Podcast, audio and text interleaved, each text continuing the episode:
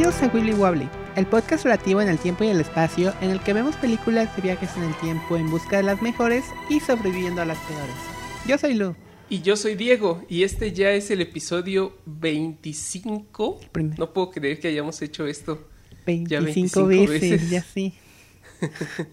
y hoy vamos a hablar de Corre Lola Corre, pero primero vamos a hablar de nosotros mismos. ¿Corriendo? Lu, ¿qué, te está emocionando esta semana?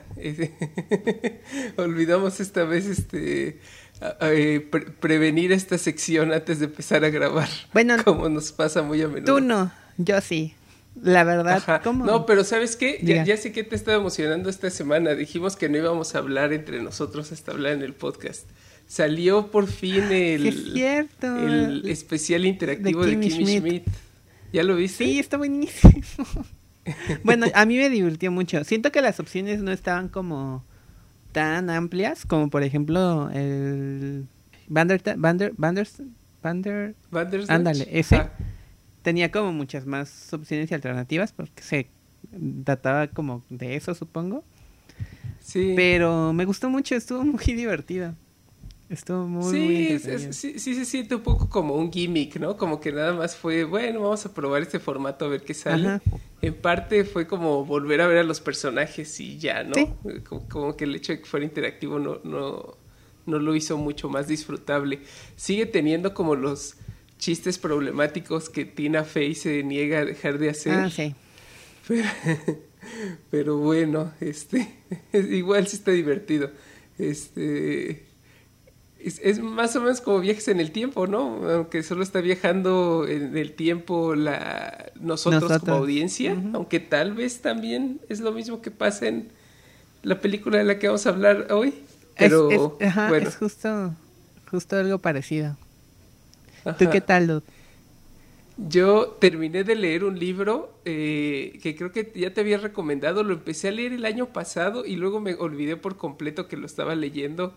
Y hasta hace poco lo retomé y lo acabé muy rápido porque me piqué mucho. Que se llama It Came From Something Awful.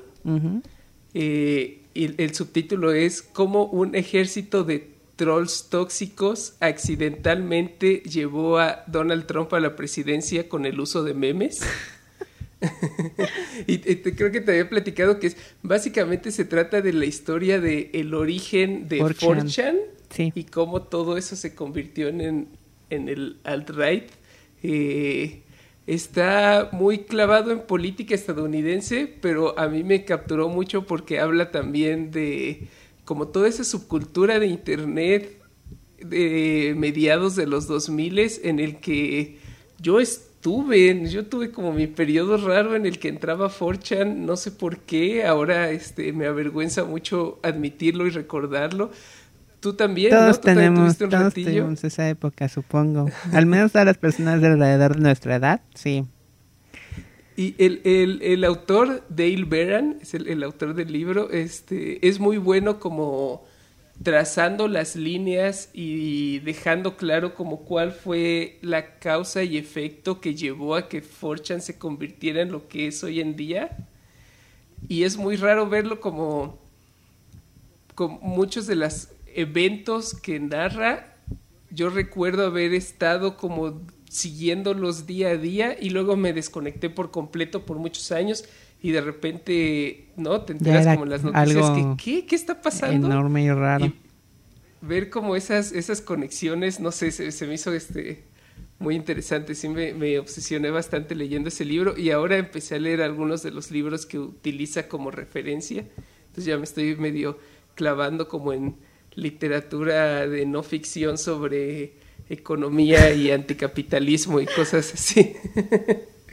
Pero pues sí, solo quería recomendarte este libro, eh, sobre todo si recuerdas eh, con mucha o poca nostalgia esa época rara de Internet. Está, está narrado de forma interesante. Eh, me acuerdo mucho de cuando íbamos en la carrera y ah, se guardó un registro de una sarta de estupideces que íbamos diciendo no sé si te acuerdas. Sí, cuando todavía usábamos chats convencionales, ¿no? Ajá, básicamente. Y sí, eh, entiendo, entiendo ese, ese sentimiento de nostalgia por algo espantoso. Sí. Pero, no sé, de todas maneras, de hecho sí, ya me habías recomendado el libro.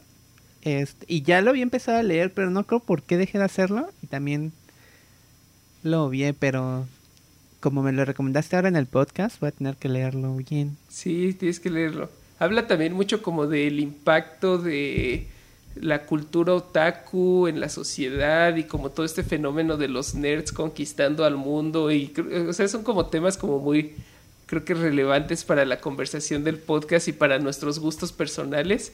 Eh, hay, hay, capítulos en los que me sentí bastante atacado pero como como que a ver como este que dame un ejemplo. Oh, habla mucho como esta critica mucho a nuestra generación que al final es la generación del autor también, sobre esta obsesión con el escapismo y con el hecho de que ahora las películas más populares sean de superhéroes y como toda la nostalgia por los ochentas y todas esas son cosas que a mí me gustan mucho, ¿no? O sea, a mí me gusta ver películas de superhéroes y leer cómics, y, pero también entiendo como lo, lo, que presenta el autor como el, el peligro de, de eh, como perderte por completo hasta el punto en el que lo único que tiene significado en tu vida son estas ficciones falsas, ¿no? Y cómo estamos totalmente rodeados de esa ficción.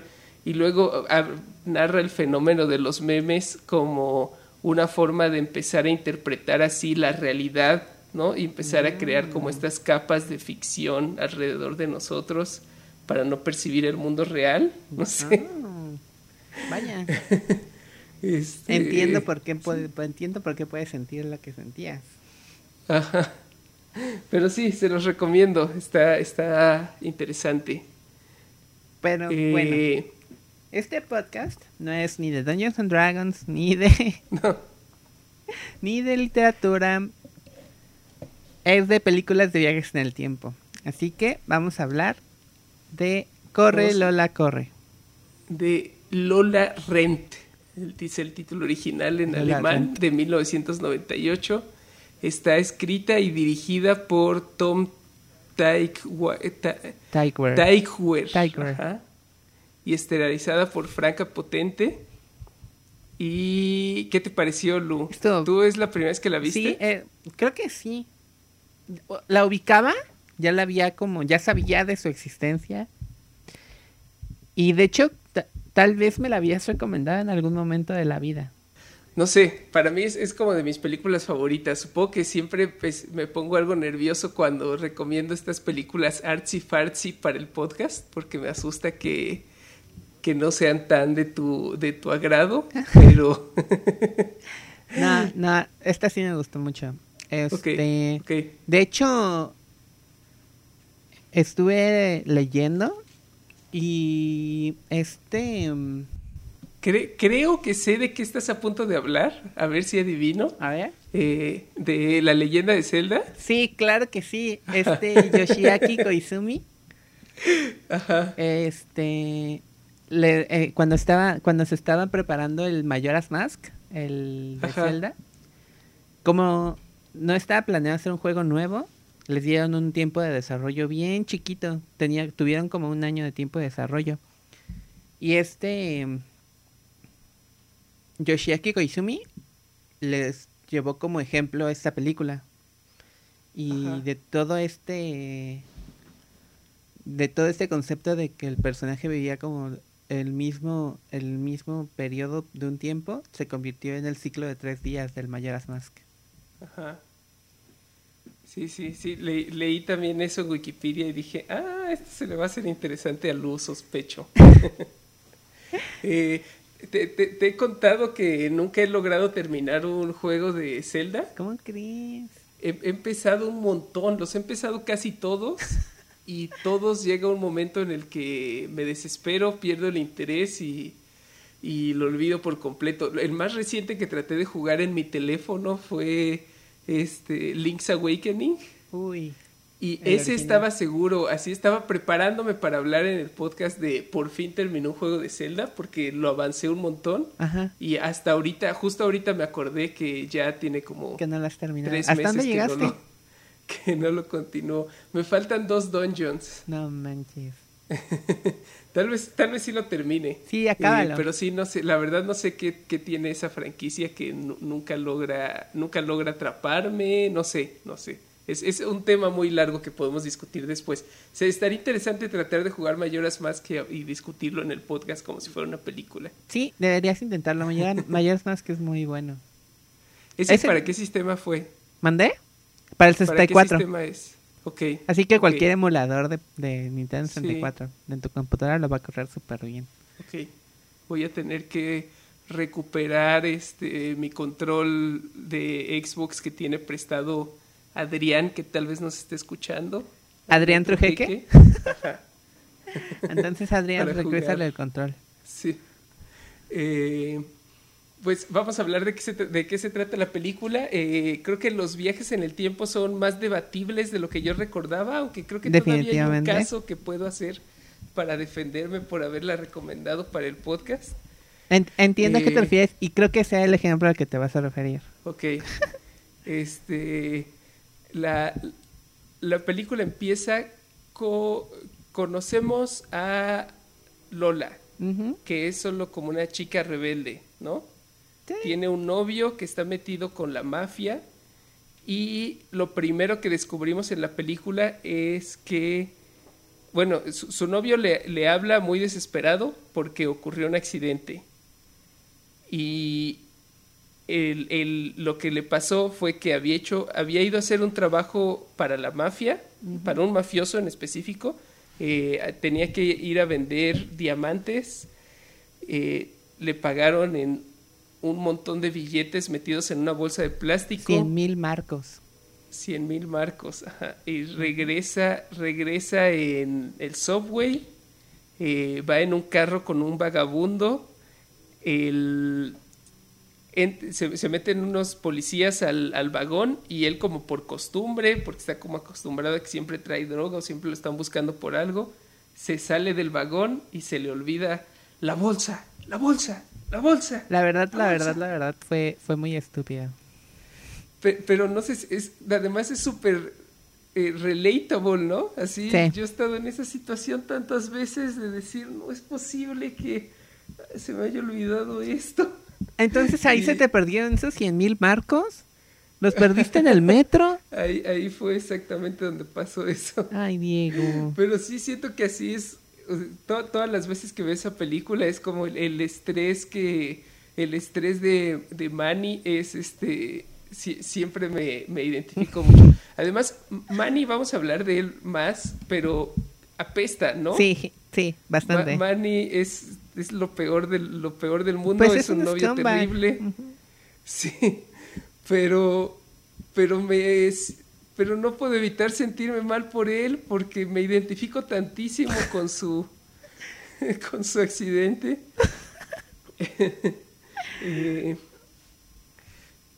bueno, to- todo esto se lo cuenta a, a Lola por teléfono. Eh, al- algo como muy icónico y característico de la película es que todo está editada como con esta música electrónica europea y todos son como cortes súper rápidos. Me voy a sentir muy se- self-conscious contando el plot de la película porque siento que cualquier intento que haga yo por explicar lo que está pasando es menos efectivo que lo que logra hacer Tom Cuando- solo sí. con un par de cortes y edición así súper frenética, ¿no?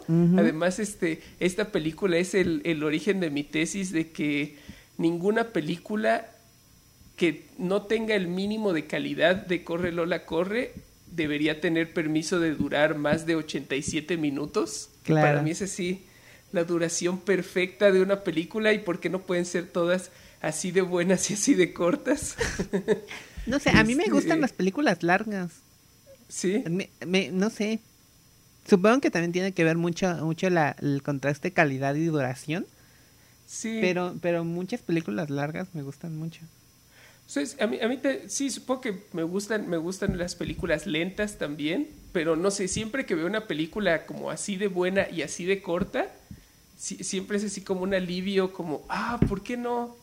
O sea, es, para mí siempre es como esta, esta idea de, sí se puede, ¿no? Puedes contar una historia complicada, interesante y, no sé, a, mí también mucho lo que me gusta del cine es como esta oportunidad de aventarme un clavado a una historia y luego salir del otro lado y en la vida real pasó un pasaron 87 minutos, pero por ejemplo cada que veo corre Lola corre y ya me estoy saltando las opiniones del final, siempre siento como, ah, tuve como toda esta catarsis emocional, ¿no? Claro. este, bueno, eh, el punto es que esta, este, este Manny está en un problemón porque perdió 100 mil marcos y le está hablando a Lola para decirle que no tiene ni idea de qué hacer, que necesita que le ayude, que en parte echándole la culpa, de hecho enteramente echándole la culpa porque no alcanzó ella a llegar a recogerlo, supongo, porque le robaron la moto, ¿no? Ah, por eso tuvo que ir en subway. Ajá, porque le robaron la moto a Lola Ajá. y ya no alcanzó a llegar a recogerlo. Eh, además, no, no, le llama para pedirle ayuda, le llama para exigirle ayuda. Exacto. Le dice, tienes que venir, tienes que arreglar esto. Lola, pues, nos damos cuenta de inmediato que está enamoradísima de, de Manny y que para ella no hay nada que importe más en la vida que salvarlo trata de sugerirle que se escapen, ¿no? Pero Manny le da a entender que este mafioso es como un skinhead, ¿no? Lo vemos en un par de flashbacks y nos dan a entender muy rápido que es así, lo va a encontrar y lo va a matar, ¿no? no, hay, no hay salvación si no le entrega el dinero. Eh, al final del día es un mafioso. No conozco ningún mafioso que no te mate por cien mil marcos.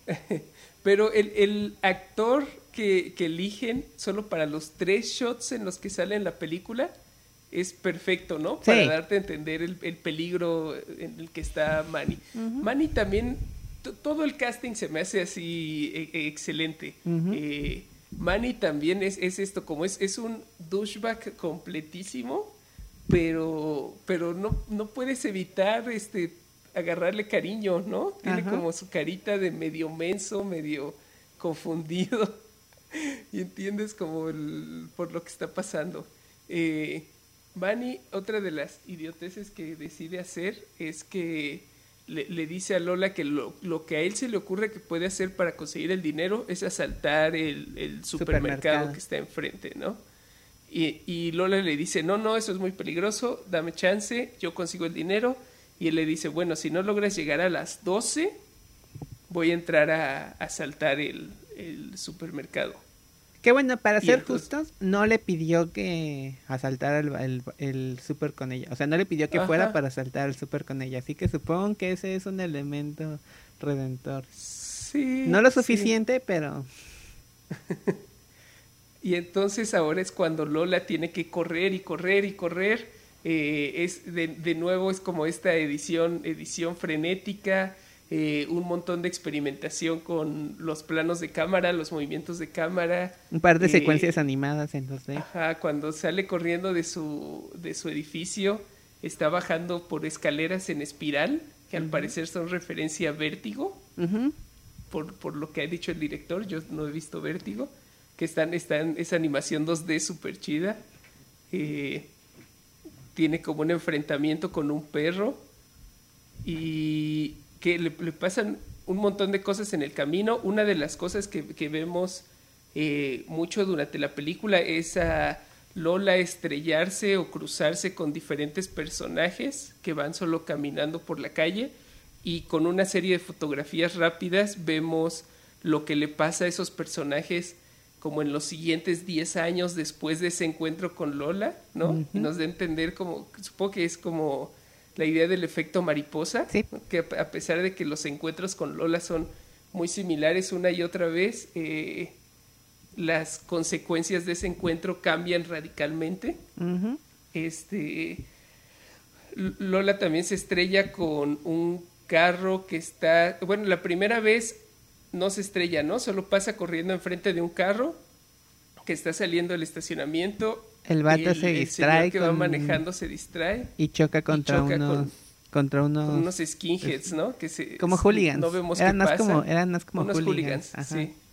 No vemos qué pasa, pero vemos cómo se bajan y están así amenazadoramente rodeando su Y su seguramente carro. le metían una chinga. Según yo, ese shot específico de Lola cruzándose con el carro está sacado de, de Trainspotting. Pero se me olvidó Ah. revisar de qué año es Trainspotting. Pero sí, no, es el mismo. ah, sí. Ay, justo acabo de ver Transporting. Sí, cuando, cuando está. O sea, sí, sí, seguramente sí. cuando, es. cuando presentan a, a Edward North, a, I- a Iwan McGregor. Ajá. Trainspotting es del 96, sí Del tiene que ser 96. referencia. Este. Y, y bueno, entonces a, a Lola lo que se le ocurre que puede hacer para conseguir el dinero es írselo a pedir a su papá que trabaja en un banco. Es tal vez el director del banco, no estoy seguro. Yo creo que sí. Pero es porque- como una persona ajá. importante. Yo creo que sí es el director. Sí se me hace. Porque después vemos que tiene mucho, mucho, mucho poder en el banco. Sí. Eh, entonces cor- corre hacia el banco eh, a- a pedirle dinero a su papá, mientras empezamos a ver escenas de lo que está pasando con su papá en el banco, que está teniendo una discusión con su amante. Me gusta que todas las, todos las, los shots que vemos del banco antes de que llegue Lola, nunca tenemos como un establishing shot del cuarto en el que está su papá, sino solo son estas tomas a contraluz en las cortinas blancas del close-up del, del papá y la amante discutiendo y se ve como una telenovela rara, ¿no? Como es esta decisión artística rara.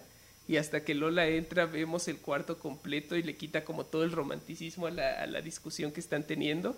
Sí. Eh, básicamente el, papá de Lola tiene un amante, la amante está embarazada y al parecer él no es el papá, No, pero de eso pero no nos enteramos. de todos modos. De eso no nos enteramos hasta la segunda vuelta. En la primera Ajá. nada más le dice que le dice que si que si que, Que si quiere familia, tener que si quiere ella. tener que si quiere tener un hijo con ella.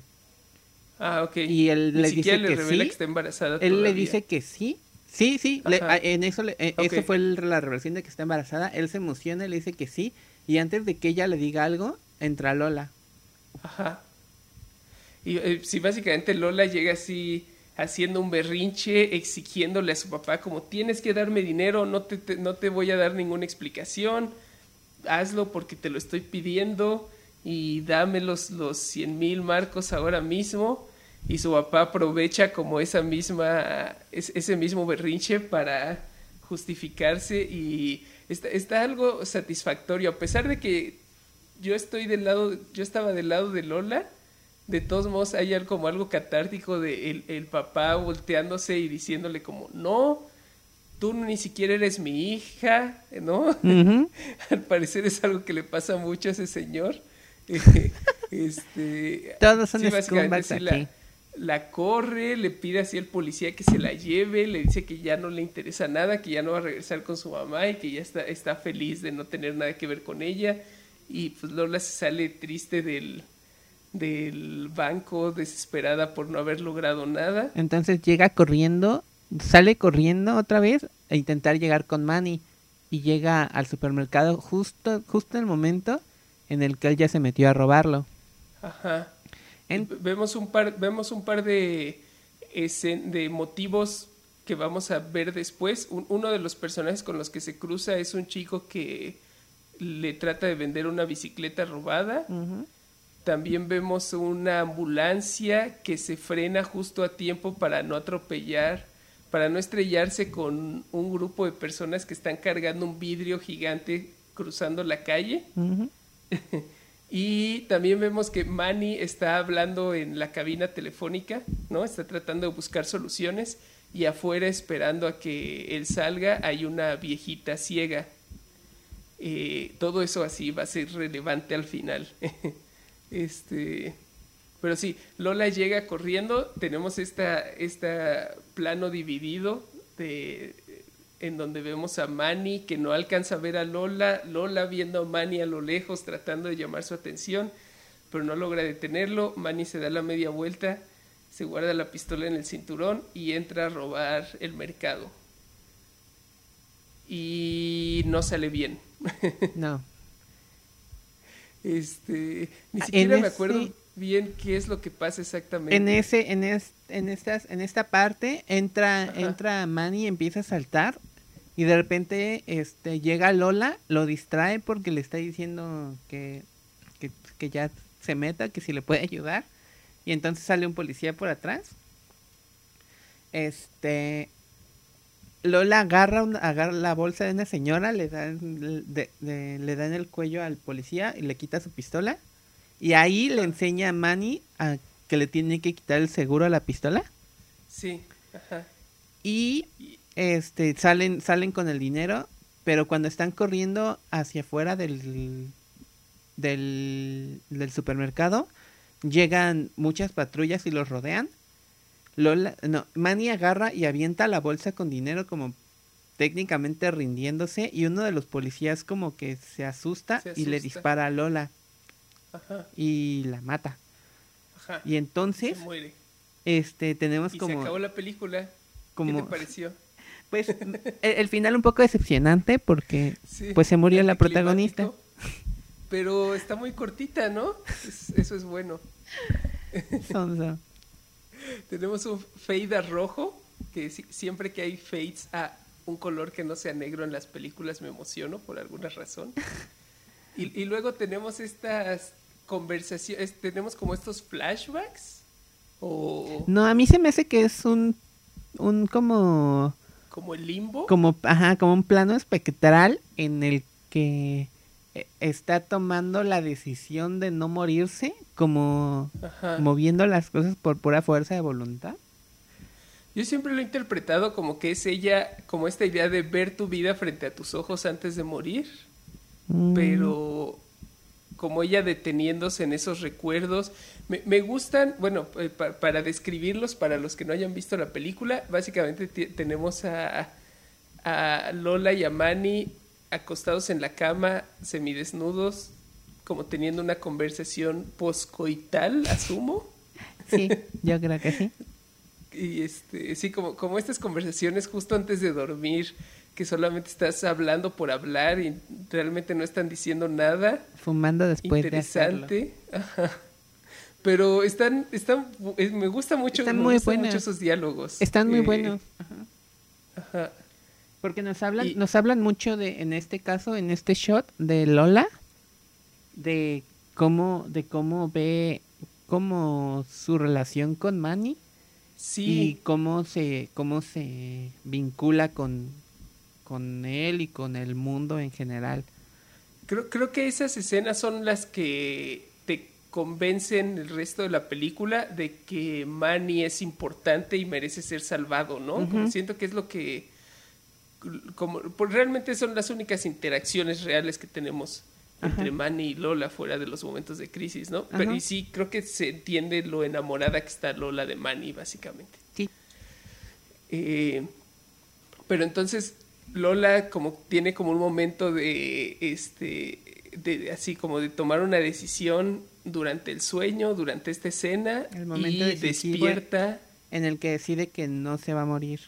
Ajá y despierta o regresamos otra vez al momento en el que está recibiendo la llamada en su cuarto. Eh, Manny le acaba de explicar lo que pasó y ella está a punto de salir corriendo a, a perseguirlo. Ahora, aquí está como el tema, ¿no? Estamos viendo realidades paralelas, es como un device cinematográfico o Lola está viajando en el tiempo. Creo que una de las cosas que que dificultan decidir qué es lo que está pasando es que Lola está como en este estado de crisis y está corriendo, ¿no? Y tiene que solucionar el problema y nunca se detiene lo suficiente como para que nosotros podamos entender qué está pasando por su cabeza, ¿no? Lo cual hace muy difícil decidir si las cosas que está haciendo es porque tiene conocimiento previo de lo que va a pasar o si solamente estamos viendo otra toma de decisiones espontánea. Yo creo que sí está, que sí sabe todo lo que todo lo que pasó en la, en la anterior, porque en todo momento reacciona sabiendo como que ya sabe lo que está pasando. ¿no? Yo, creo que, ajá, yo, estoy de acuerdo, al final del día estoy de acuerdo con, con como lo acabas de describir. Lo único que viéndola esta última vez me hizo dudarlo un momento es que en esta segunda repetición lo primero que hace una vez más es ir a pedirle ayuda a su papá. Y me cuesta mucho entender que esperaba que pasara diferente cuando ya salió tan mal la primera vez. Tal vez. Eh, pero sí, básicamente tenemos a Lola corriendo otra vez, vemos todas las tomas repetidas con ligeros cambios, ¿no? Cuando sale de su departamento, eh, su mamá está hablando por teléfono, la segunda repetición está hablando de otra cosa, eh, pero sigue siendo como esta conversación insulsa. La secuencia de animación es ligeramente diferente. Creo que en esta versión es en la que se tropieza con el perro o el perro la muerde. El, chavo, el chavo del perro le mete el pie. Ah, le mete el pie, ajá. Y, cuando sale la versión live action de Lola va como cojeando, ¿no? Y la idea es que se tardó un poquito más en llegar con su papá y eso cambia, cambia algunas cosas. Sí, porque ahora en vez de llegar antes de que le diga, antes de que la, antes de que el amante le diga que el bebé no es suyo, o sea, llegan, llega, cuando, cuando Lola llega, el, el papá y la, y la, y la, amante. Y la amante se van a, se están peleando porque ella le contó que el bebé no es suyo. Sí, aquí es donde se lo alcanza a revelar, ¿no? Ajá. Este, también ahora todas las mismas personas con las que se había cruzado y habíamos visto su futuro en fotografías, ahora vemos futuros diferentes y ahora todos, creo que en la anterior todos habían sido súper oscuros y súper negativos, ¿no? Creo que una señora, le, el gobierno le quita a su hijo y, luego se roba, un bebé. otra choca y se queda paralítica y se termina suicidando.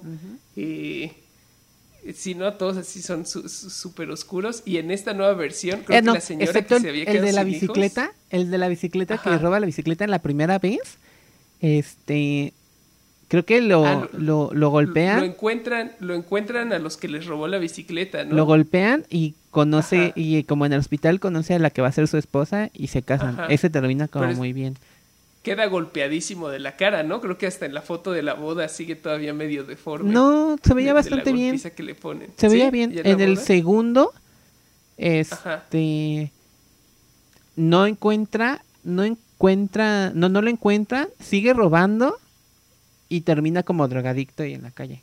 Ah, sí. Sí, a él es el que le va mal en la segunda. En la segunda. cierto y las otras señoras son las que una se gana la lotería y la, de, la que se roba el bebé en la primera, en vez de que ahora perderlo, se gana la lotería. Ajá. Y la otra no me acuerdo. No, yo tampoco. pero creo que se enamora también, conoce a eh, alguien y se enamora algo casa. Eh, pero sí, básicamente pasa lo mismo. De todos modos, cuando llega, está saliendo el carro del estacionamiento eh, y otra vez está a punto de estrellarse, lo distrae y termina chocando con los neonazis, no sé por qué insisto yo en que se ven medio, sí, hooligans, este, con los señores poco amables. y ahí llega con su papá, ahora su papá ya no quiere al amante, ¿no? Sí, ¿no? Y hay como un momento en el que como no, no, sabemos qué está pasando, no sabemos qué decisión está tomando su papá. De todos modos, no le va a dar el dinero a Lola porque no tiene el dinero. Está peleando con la, con la señora, con la amante. Este, Lola empieza a gritar como muy desesperada, como que le, que le, que le, que le dé el dinero. El papá agarra, le dice, bueno, está bien, y le empieza a dar como lo que trae en su cartel. Le dice que no, que necesita, que necesita más, mucho más, pero en ese momento todavía no le dice cuánto necesita. Y entonces la amante le dice, este, ¿no ves que estamos ocupados? ¿Por qué no te vas? ¿Qué manera de distraernos? Y entonces eh, le grita algo, quién es, algo así, y la empieza a insultar a la señora, y el papá agarra y le mete un cachetadón a Lola. Ah, sí. Eh, también eh, para, este momento ya establecimos varias veces el superpoder de Lola de gritar supersónicamente. Sí creo que es durante esta discusión, ¿no? Que también grita y, o sea, vemos que Lola puede gritar tan fuerte que puede romper vidrios a su alrededor, ¿no? Y creo que aquí es donde grita en la oficina y rompe vidrios y la corren, se va enojada y entonces toma la decisión de al guardia de la entrada, quitarle la pistola y asaltar el banco. Eh, cuando llega, cuando empieza como secuestrar como a su papá y Ajá. se lo lleva afuera. Por eso, por eso que te digo que, Sí, que creo que sí es como el, el, el, El jefe- el director, director, el porque, gerente tal vez. porque todo el mundo es como, no, sí, espérate, ya lo tiene". Sí. Todos, además todos conocen a Lola, ¿no? Porque es como Ajá, la, hija, del, jefe. director. Ajá. Ajá. Y entonces llega a, a las cajas y le dice el guardia de seguridad que este que seguramente que, que le dice que seguramente ni siquiera sabe usarla y que la chingada y entonces agarra y le quita el seguro a la pistola y le, y le dispara a la pared al lado de o sí, sea, es cuando descu- descubrimos que Ah. ella sí mantuvo como los según yo mantuvo los recuerdos del primer o, loop. o ciertos recuerdos, ¿no? Puede Ajá. que tal vez sea como un sueño, también es otra de las interpretaciones que como, tenía. como que instintivamente conoce lo que aprendió en la, el loop pasado. Ajá. Eh, y el, el asalto sale relativamente bien, ¿no? Logra conseguir el dinero, se lo dan en una bolsa de basura, eh, porque al parecer en, en esta película el dinero siempre tiene que estar guardado en una bolsa de plástico. Nada más faltó que tuviera un signo de un signo de euro, de ¿cómo se llama? Un, símbolo de dinero en la fuera de la bolsa. Sí. Y luego, en en mi momento favorito de la película, Lola sale del banco, toma Ah, la sí, decisión de tirar la pistola, que tengo una teoría al respecto, Ajá. y abre la puerta del banco y este y hay un montón de policías reunidos alrededor esperándola, ¿no? Como que fueron llamados por el asalto, todos tienen rifles y están apuntando a la entrada, ella se queda congelada un segundo y de repente todos los policías al unísono empiezan a hacerle señas de que se haga un lado Y, y un llegan policía tres- la taclea. Llegan como tres SWATs y la quitan a un lado y le dicen, niña, hazte a un lado, ¿por qué este? ¿Por qué, ¿Quieres morirte? como que en parte es como esta idea como de sexismo, ¿no? Como ah, es una niñita, una chavita, este, eh, eh, cla- claramente ella no, ella no puede ser la que asaltó el banco, ¿no? Eh, que también es raro porque al final mucho de la película se trata de la gente juzgando a Lola por ser eh, la gente juzgando a Lola por ser como esta adolescente rebelde que se viste como no sé, o sea, creo, creo que esperaría que los policías la traten con más prejuicios, Tal vez. pero pero sí, no.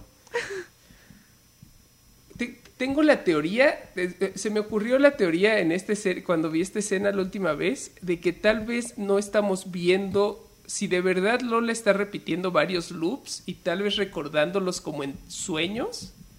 Creo que no estamos viendo todos los loops. Y tal vez hay una versión en la que salió con la pistola en la mano, porque creo que ese es uno de los puntos importantes de por qué los policías asumieron que ella no era la asaltante Porque no traía el arma. porque se deshizo del arma justo antes de salir. Y es, es lo que te decía, como de muchas veces Lola hace cosas que se sienten impulsivas, pero realmente no estamos lo suficientemente adentro de su cabeza para entender por qué lo está haciendo. Ajá. Y entonces no sé si cuando justo antes de salir al banco se regresa y tira la pistola, es porque sabe qué va a pasar si sale con la pistola en la mano o solo por, no sé, ¿no? No, sabe- no sabemos por qué lo hizo. suena, Suena como una teoría interesante, pero no hay nada más que nos indique algo así. Ah, ah, hay, hay un, hay- ahorita vamos a llegar a esa, este, eh, pero mantén en, mantén en mente mi teoría. Ok. Este, ¿qué- ¿qué, qué arruina todo en esta versión? Esta versión parece ya ser la mejor, ¿no? Lola logra escaparse con el dinero. Eh, también se nos había olvidado platicar que cuando Manny deja el dinero en el vagón del subway, eh, hay un vagabundo ahí Que se y el vagabundo dinero. se queda con el dinero y durante todas las escenas de Lola corriendo por la ciudad, un montón de veces se cruza con el vagabundo y vemos como el vagabundo de repente ya trae saco, de repente está comiendo, este, este, tiene como un montón de comida, porque claramente se quedó con la bolsa y se está gastando todo el dinero, ¿no? Eh, Lola otra vez llega tarde con Manny, pero logra gritarle para llamar su atención. De y hecho, lo atropella la en ambulancia. este, en este, en ese loop también eh, la ambulancia rompe el cristal Ah, y ella se sube a la ambulancia. Sí. Y está como... No, trata de subirse. Es, es, en esta versión, en el segundo loop, es cuando si la ambulancia que se frena, que siento que ha de haber sido divertidísimo de filmar todas las escenas de la ambulancia, Sí. porque primero estaba pensando como cómo habrá sido filmar ese momento en el que la ambulancia se alcanza a frenar justo a tiempo para no romper el vidrio, porque perfectamente pudo haber, haber habido un accidente durante la filmación, ¿no? Sí. Me imagino que estaban preparados para filmar el momento especial en el que ahora sí vemos a la ambulancia atravesar el vidrio en cámara lenta y es este muy muy satisfactorio como como videos de YouTube de cosas similares que veo a cada rato. Y seguramente era cristal de, de utilería, Sí, seguramente. de cristal de azúcar. ¿Sí has visto cómo los hacen? Es Son como es- cristales de sé que es- azúcar. Que es, azúcar. Ajá. Ajá. Eh, sí, pero entonces, justo antes de, justo antes de, de atropellar el cristal, Lola le pide aventón al de la ambulancia y el de la ambulancia no le, le dice que no, que va en una emergencia. Y Y, es luego el de la ambulancia ¿no? se estrella contra el cristal y Lola se va corriendo y lo deja atrás. Y luego cuando Lola llega con Manny y le grita para que venga, Manny se da la vuelta y empieza a caminar en su dirección y la ambulancia lo atropella. Y me gusta un montón que la cámara se queda un rato con el conductor de la ambulancia, que acaba de, que sabemos que acaba de estrellarse con el vidrio y quién sabe qué tuvo que hacer allá. Y luego ahora acaba de atropellar a alguien y solo, solo se agacha y se deja caer sobre el volante. sea. Y solo, sí, solo en ese segundo se vuelve el personaje más simpatético de la película. Ya sí, pobrecito. Y entonces ahora Manny se muere. Y tenemos Y otro de otra estos vez- conversaciones Ajá, otra extracorporales. Rojo. Ajá. Y Ah, regresamos. ajá. regresamos y, y exactamente igual al cuarto. Otra vez Lola sale corriendo, su mamá le grita algo, está hablando por teléfono.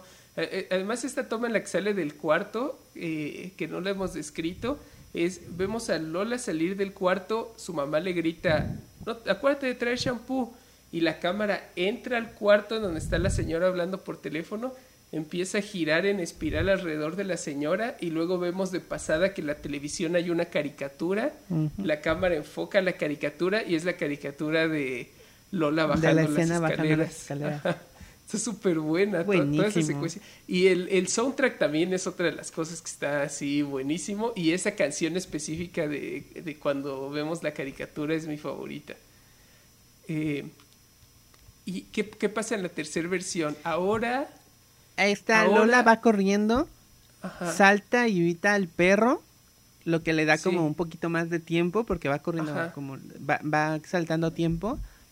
Evita el accidente, o sea, el, el carro porque Ajá. salta salta salta el carro del que del que estaba como a dos de atropellarla. Es- e- esta es la versión que se parece más a Trainspotting. Ajá. porque se, se detiene, ajá, se detiene con, con los brazos extendidos sobre el cofre y hace contacto visual con el conductor y lo reconoce, ¿no? Como compañero de su papá y mientras están saludando es cuando pasa el carro de los neonazis. y- Hooligans.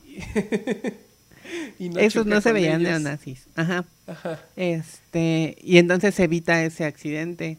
ajá. Y no solo evita ese accidente, sino que descubrimos que ese señor estaba a punto de hablar con el papá de Lola para llevárselo un almuerzo.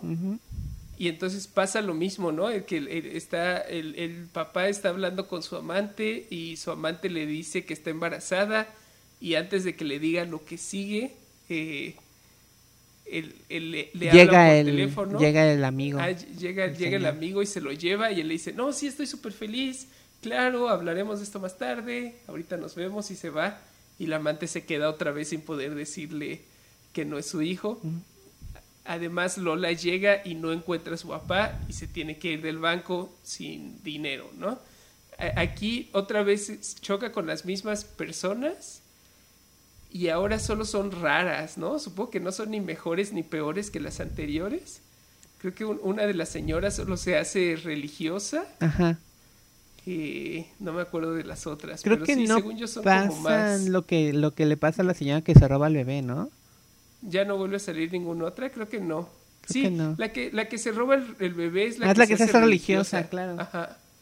Eh, ahí la de la fotocopiadora ahora ya no la vemos porque no entra al banco. Sí, no. Y el de la bicicleta ahora le vende la bicicleta al vagabundo. Y entonces el vagabundo se está paseando por la ciudad en su bicicleta recién comprada y Manny lo ve y lo reconoce. Reconoce que está en el vagón, reconoce la bolsa y se da cuenta por el saco y por la bicicleta que obviamente está gastando dinero el, el vagabundo. Entonces lo persigue y lo alcanza y le, Le quita el dinero. le quita el dinero y el vagabundo le dice, oye, pero me vas a dejar sin nada, por lo menos dame la pistola. Y Manny se la da. Y Sí. yo dije, maldita sea, se va a dar la vuelta y el vagabundo lo va a matar. matar. Pero no Pero no- pasa, ¿no? Solo el vagabundo sonríe y guarda la pistola y ahora hay un vagabundo loco con una pistola vagando por Berlín. Sí. No sé. Ya, ya no sabemos qué pasa con eso. Ah, Eh, Pero Lola, ahora que no pudo conseguir dinero en el banco, empieza a vagar por la ciudad sin saber qué hacer y se le ocurre meterse a un casino. Pero, pero está, está como bien interesante que está como, como pidiéndole a cualquier entidad celestial Ajá. que le ayude y que va a seguir corriendo hasta que, hasta que, hasta que sepa, hasta que pueda ver algo. Entonces, la, la está como, no me acuerdo si la está, si la está, le, le está a punto de pegar un carro. Y cuando se detiene y ve, está enfrente del casino. Y entonces ya se mete a intentar apostar. Y convence a la señora de que la deje comprar una ficha a pesar de que no tiene como el monto mínimo para entrar al casino, ¿no? Como que no le alcanza para la ficha que quería comprar, pero que no le faltaba tanto. Ajá. Y es como, ya, viste. Yo asumo que, bueno, este, ¿Qué? de- al- un- un- una mochada le debería de haber tocado a esa señora, ¿no? Tal vez.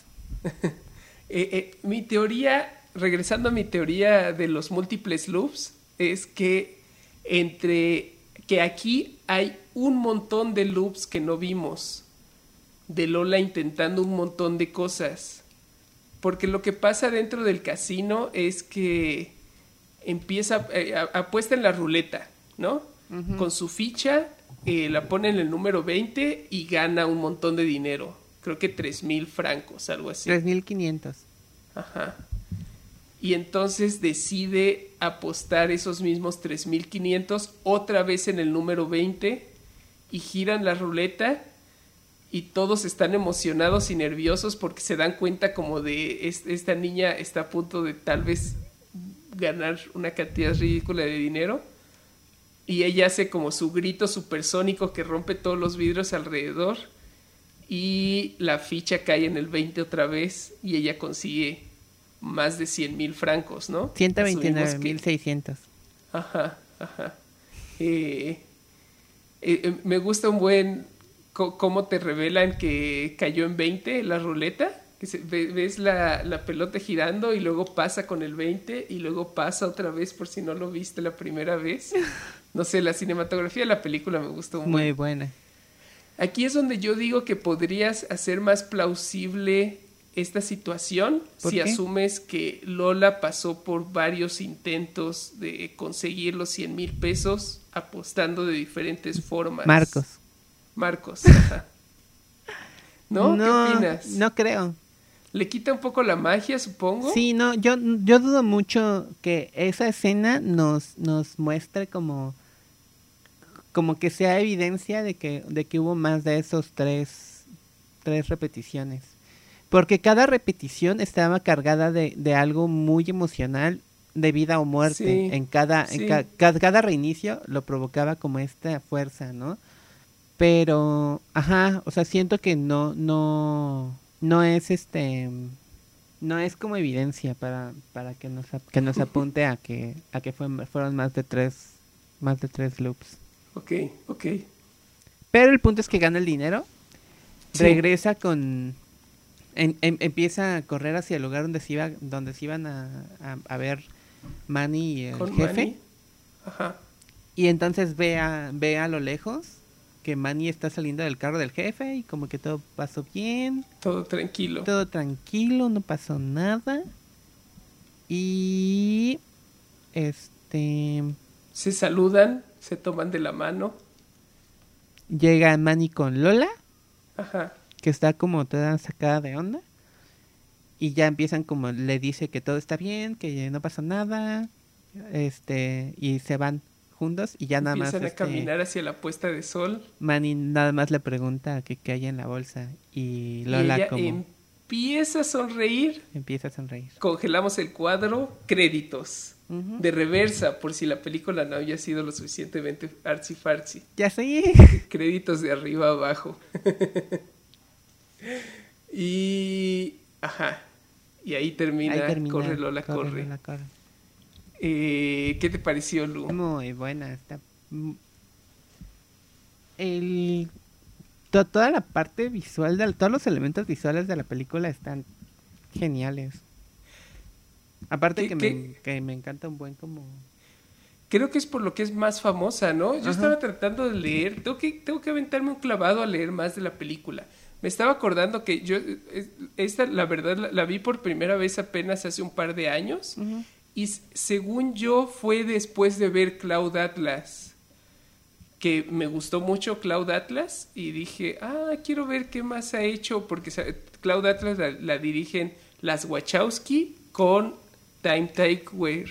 Mm. Y dije, "Guau, a ver, vamos a ver por qué, qué, ¿no? Como está interesante, me gustó Cloud Atlas y me llamó la atención que las Wachowski decidieran colaborar con él. Y fue cuando vi Corre Lola Corre y eh, eh, he logrado, solamente haciendo un poco de Google Fu, eh, encontré muy poco de él hablando de las motivaciones para contar esta historia. Se siente muy idiosincrática, ¿no? Hay como muchas cosas que no, no, no entiendo. Y, y tiene como referencias muy obvias a otras películas. Leí que sobre todo esta idea de vértigo y de... Pues obviamente está muy basada en Hitchcock en general para crear tensión. Y Ajá. tiene muchos homenajes a vértigo específicamente con el uso repetido de las espirales. Y luego también estaba leyendo que en el casino hay una pintura en el fondo que es un frame de vértigo que el director de arte tuvo que pintar en 15 minutos porque al director se le hacía que el set se sentía muy vacío. Sí, era un, hizo- un cuadro de Kim Novak. Ajá. Eh, pero no sé, se me hace, sí, eso como una película muy idiosincrática. Y luego la mayoría de las películas por las que es famoso eh, Tikwer, son como adaptaciones de libros. Mm. Y esta la escribió él. Entonces no sé, tengo que ver más de sus películas. Sí. Pero, pero sí, este, siempre que la vuelvo a ver, ajá, me gusta mucho y siempre me quedo como con preguntas sobre de dónde, de dónde salió. Quiero ver las películas que lo inspiraron, básicamente. Ah, pues también, también trabajó en Sense8, ¿no? Ah, no sabía. También eso estaba buscando como en que, que quería encontrar como referencias a que ah, porque la otra cosa que estaba pensando mientras la veía es que no, no logré entender hasta qué punto Matrix está inspirada en Corre Lola Corre, porque a mí siempre visualmente se me han hecho muy similares, pero está muy apretado, ¿no? Matrix salió al año siguiente, entonces no sé si le dio tiempo a las Wachowski de verla e inspirarse, o si solo es coincidencia de que tienen como ojos muy similares. Eh, pero estuve leyendo sobre Cloud Atlas y toda la información que hay. Revelaron que estaban trabajando en Cloud Atlas hasta que ya estaban trabajando los tres juntos. Entonces no sé si, no sé cómo dónde sale esa relación entre las Wachowski y él. Obviamente, si la vieron antes o después, seguramente les gustó porque se siente súper similar a, a las películas de ellas. Claro.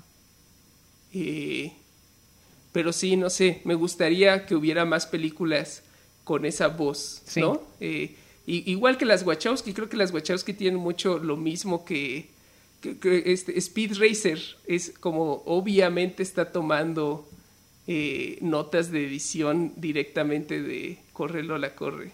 Nunca la vi. ¿Nunca la viste? Está buenísima. Nunca la vi. Pero bueno, ya, ya estoy este, hablando de cosas que no tienen nada que ver con nada. no, esa es la, es la belleza, todo tiene que ver con todo. Sí, sí. Pero entonces, la pregunta es, si te mataran y tuvieras que revivir viajando en el tiempo para volver a ver la película, ¿la volverías a ver? Siento que con mi ansiedad decidiría escaparme. Correr y correr. Estoy acordándome de todas las veces en las que me he dado cuenta de que perdí algo en el autobús y solamente me convenzo a mí mismo de que no me he dado cuenta y que me voy a dar cuenta hasta después cuando ya no se pueda hacer nada al respecto. Pero sí, la volvería a ver y sí, la quiero seguir viendo y tratar de entenderla. recomendada a todos los que nos están escuchando que no la hayan visto. Definitivamente. Pues hay que colocar Corre Lola Corre en nuestra lista de mejores películas de viajes en el tiempo, que la estamos rankeando de la mejor, Volver al futuro, a la peor, El día que el tiempo se detuvo. Ok, yo quiero sugerir un punto. Ajá. Arriba de Time Bandits, abajo de Billy Ted. Ok, ok. Arriba de Time Bandits estoy de acuerdo. Creo que yo todavía iría más arriba que Billy Ted. ¿Por qué? Mm.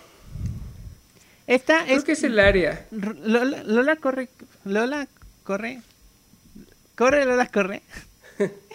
tiene, tiene mucho esto de, del efecto mariposa, de la causalidad. Y tiene como estos tres puntos de, de, regreso en el tiempo.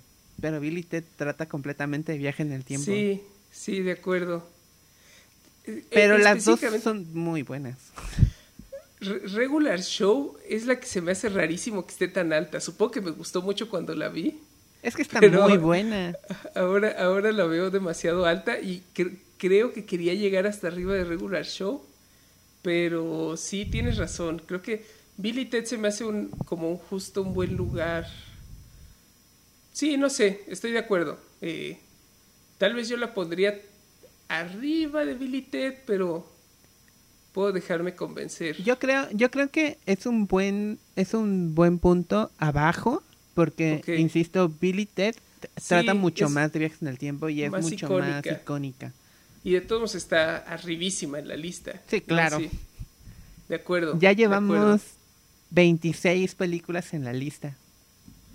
Es, yo, justamente quería eh, empezar comparándola con películas de Loops y entonces lo que estamos diciendo es que es la mejor película de loops que hemos visto. Definitivamente. Sí, creo que es la que mejor usa el recurso de volver a ver una situación y ver los cambios que producen, porque además los, los cambios son muy sutiles y creo que eso lo hace más interesante, ¿no? Que, que las consecuencias sean tan grandes cuando solamente estamos variando ligeros segundos antes o después de Lola se atraviesa en lo que está pasando. Claro. Pero bueno, no es la mejor película de Loops. ¿No? La chica que saltaba a través del tiempo. Ah, cierto, tienes razón. Esa es la mejor película de Loops. Esa es la mejor película. Pero es la segunda mejor y yo creo que la es segunda mejor. A menos de que consideres Looper una película de Loops. No, Looper no. pero tiene el loop en el título. Muy bien. Entonces nuestra nueva número 6 es, Corre, Lola, corre abajo de Ted, arriba de Time Bandits. Exacto. Pues bien, este fue nuestro episodio número 25. Recuerden seguirnos en nuestras redes sociales. Pueden encontrar el podcast como Wibbly Wobbly Pod en Instagram, en Tumblr y Twitter. Y a mí me pueden encontrar como Lukinomoto en Twitter e Instagram. Eh, me estabas contando que vas a empezar a hacer playeras de Yu-Gi-Oh, ¿no? Entonces tal vez sigan, sigan a Lu en Instagram para ver sus diseños y También que le compren pueden encontrar la marca como Pixel Bomb. Excelente. Ahí me pueden encontrar en Twitter y en Instagram como D3A para ver mis cómics y animaciones. Recuerden que pueden encontrar el podcast en Spotify, en iTunes, en donde se les haga más cómodo escucharlo, YouTube y Facebook también. Necesitamos suscriptores, necesitamos reviews, necesitamos pulgares arriba, cinco estrellas, lo que sea que se le ponga en, la plataforma en la que nos escuchen.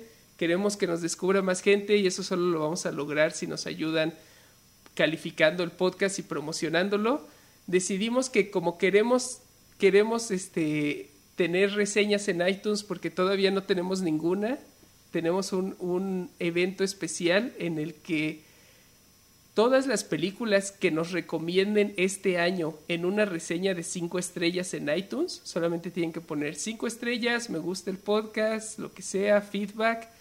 Les recomiendo que vean X película. Les prometemos que vamos a ver esa película mientras sea este año. Entonces ahí queda el, la invitación. eh, Lu, es tu turno de escoger la siguiente película que vamos a ver el próximo episodio. Ok. Yo jamás vi 12 monos. Ajá. Así que creo que es un buen momento para que me la vea por primera vez. Excelente. Muy bien. Pues con eso nos, vemos, en, el futuro.